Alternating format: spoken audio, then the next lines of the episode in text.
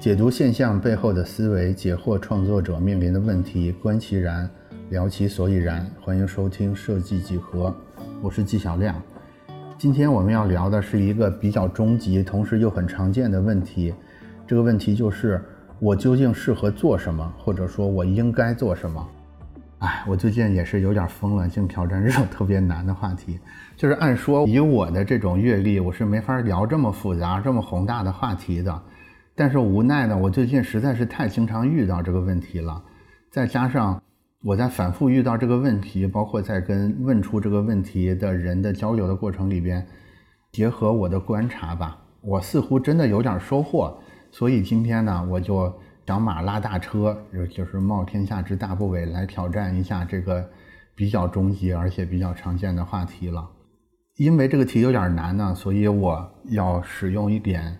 技巧，这个技巧就是为了便于大家理解和增加对这个问题的代入感，我们一起来创造几个虚拟的人物，就是这几个人物，我认为他们代表着对职业选择，或者说我究竟应该干什么这个话题最迫切的三类人。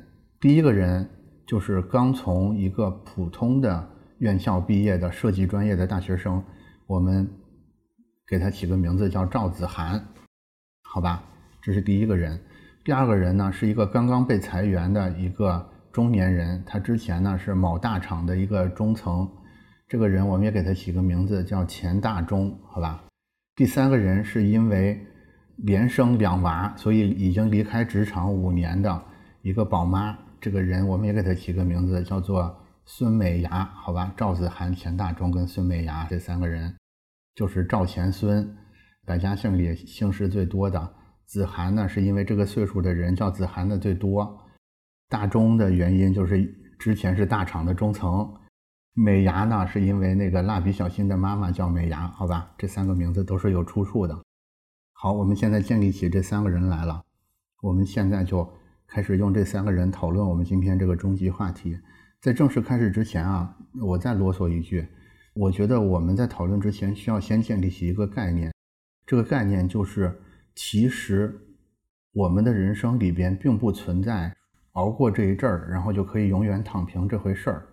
如果我们认为说我们要干的事儿是我们努力三年，然后接下来五十年就全部躺平，我觉得大家可以放弃这种想法了，因为我们人的追求是无限的。得陇望蜀，一方面它是一种贪婪，另一方面其实它也是我们人生的动力。可能这个时候有人会说：“那我生活里就有这样的人呢？我认识的那谁谁谁，人家就是财务自由了，对吧？现在天天躺在家里躺平。如果你的生活里有这样的人啊，我建议你再观察他五年。我敢说，五年之内，这个躺平的人一定会跳起来再干点什么的。我在这儿立此为据，等着你来反驳我，好吧？所以呢，我们基于这个前提假设，我们的三位主人公。甭管他们是不是富二代，是不是已经财务自由，或者是不是豪门贵妇，他也仍然有一个迫切的需求，就是他想找到他人生该做的那件事儿。但是呢，我们这三位主人公，其实他对自己究竟应该干什么这件事儿，会基于他的经验，或者说他的现在所处的位置，会有一些独特的思考路径。我觉得这是我们为什么要建立这三个虚拟人物的原因。然后我们就一一来代入，说这三位主人公他们最可能用什么方式来思考这个问题。首先是刚毕业的赵子涵，对吧？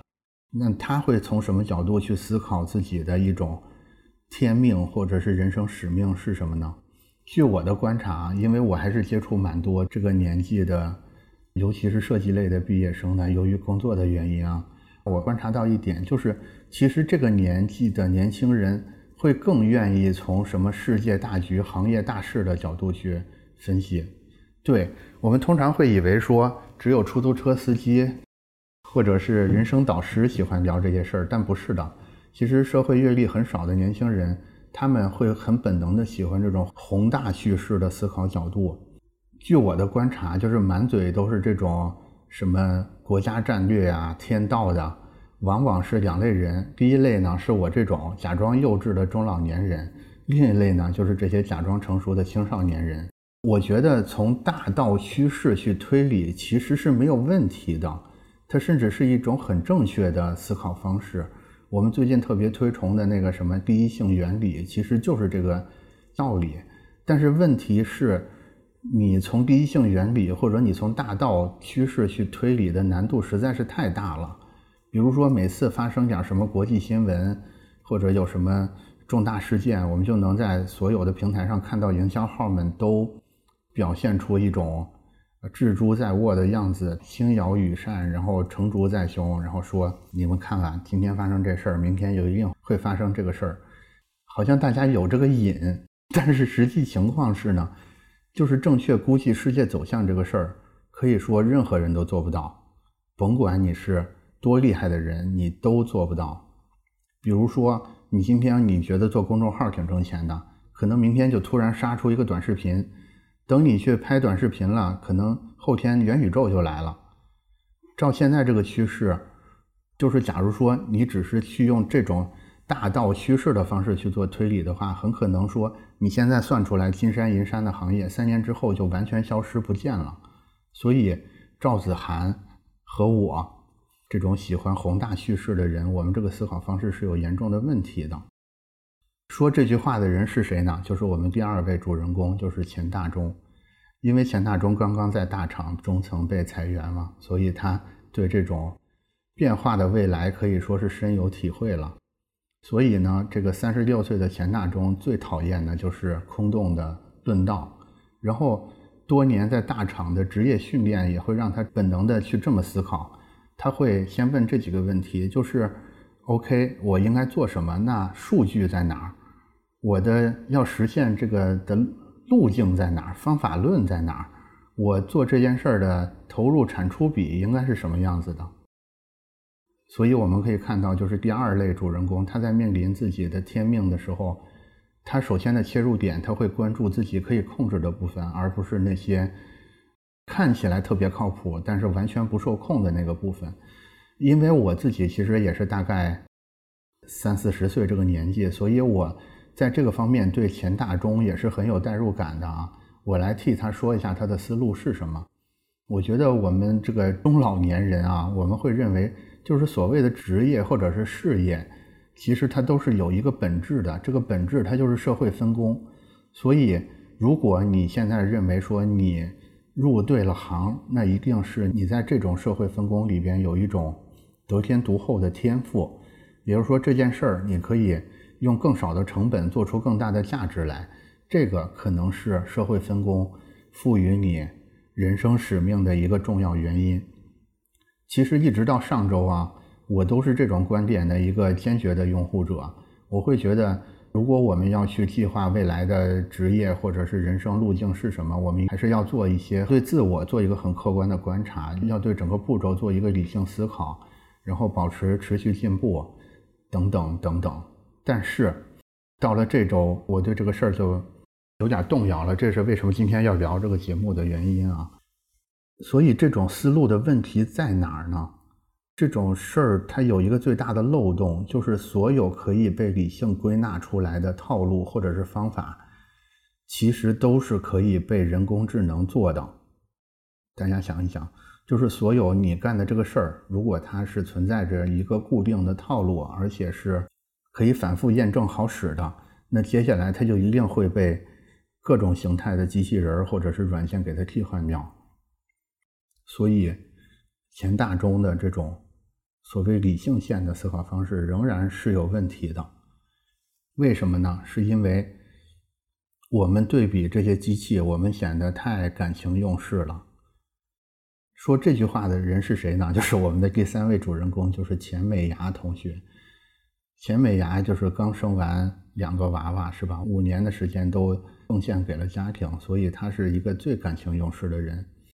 我觉得钱美牙应该是对前面的这种什么人间大道或者是 SOP 都是没有兴趣的。他的想法是什么呢？就是我也不追求什么特别好的，我也不追求大富大贵，或者是成为一个什么伟人。我能不能简简单单的做点儿？我自己喜欢的事儿，我追求一个岁月静好，一个小而美，是不是也不错呢？这要是搁以前哈，基本上美牙说完这句话，我就开始鼓掌收尾了，因为我基本上是一个很喜欢鼓吹这种简单的快乐是小确幸的人。我会一边收尾一边歌颂美牙的这种简单的美好，然后劝大家不要好高骛远等等什么。但是，我今天能敢于聊这个话题，就肯定是我也发现了这种解题思路里边的一个问题，然后有更进一步的内容想和大家说。那么，美牙的问题是什么呢？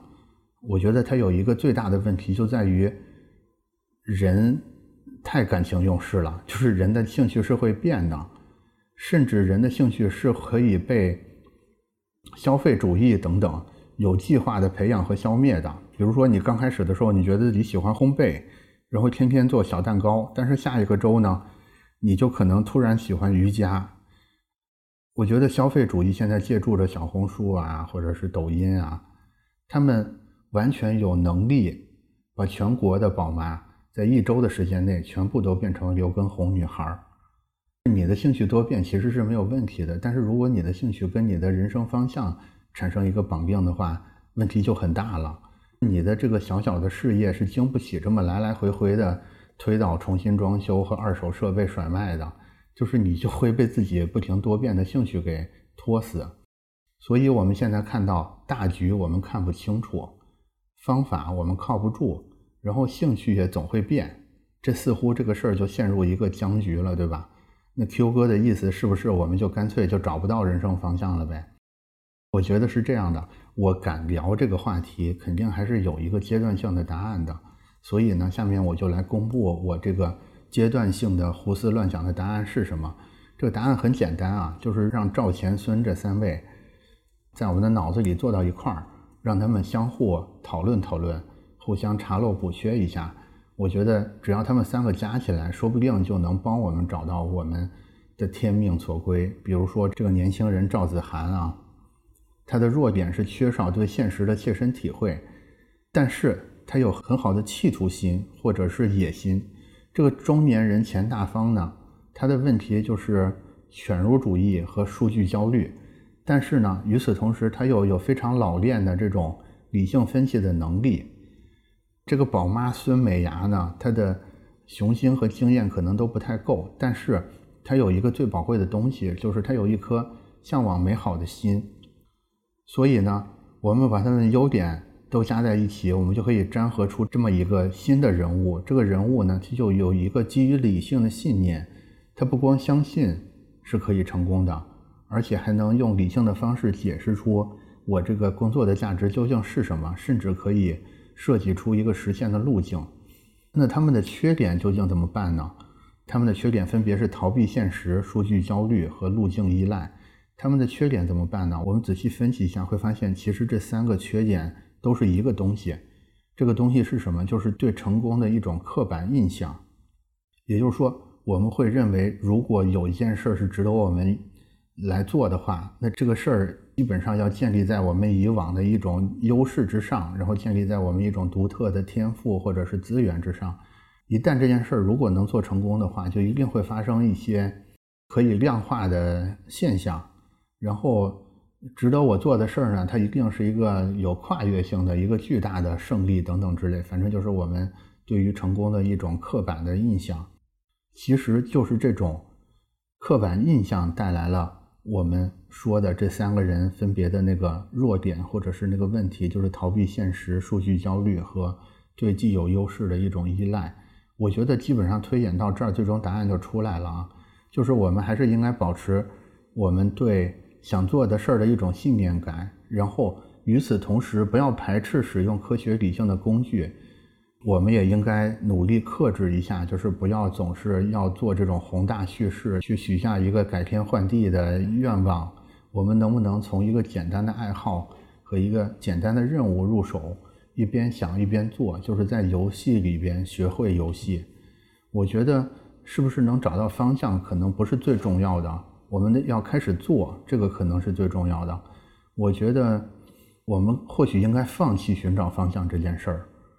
如果我们不这么执着于说我们在出发之前一定先找对方向，我们才肯出发，而是先出发，一边走着一边迷着路，一边找方向的话，那是不是这个小赵的野心，这个老钱的经验，还有孙姐的初心，他就更多的我们能从这三个人格里边吸取到的就是能量，而不是那些负面的东西了。我觉得有的时候可能我们说的职业方向，它只发生在回头看的时候，就是我们可能就是迷着路走出了十里路、二十里路、五十里路。然后回头看，会觉得，哎，好像我们怎么就走到这个方向上来了？其实并没有说我们出发之前就能想清楚去哪的这个事儿。我觉得，或者说，我们把这个问题换一种说法，就是我们最后要的到底是一个成功还是一个成长？我觉得成功它有一个最大的悲哀之处，就是我们人有一个不好的弱点，就是。我们遇到一个好吃的，这个时候我们人生最大的问题就是我们的胃太小了。我觉得成功是类似的问题，就是甭管你取得多大的一个成功，你的快乐其实都是有上限的。我们回到美食的这个例子来，我们究竟怎么才能充分的享受一顿美食呢？或者我们怎么才能充分的度过这一生呢？可能唯一的办法就是慢慢吃，然后让这个。好吃的感觉来得慢一点，然后一边吃一边消化着，这样可能是能让我们享享受美食，或者是享受人生经历的这个过程变得整个正向体验拉得最长的一个办法吧。所以呢，这以上就是我现在在我这个岁数，大概四十岁左右的时候，对这这件事的理解。我相信，可能再过十年，甚至再过两天。我对这件事的理解都可能变化，但是我目前就只能看到这儿了。那么你们对事业方向是怎么看的呢？我们可以在评论区聊一聊。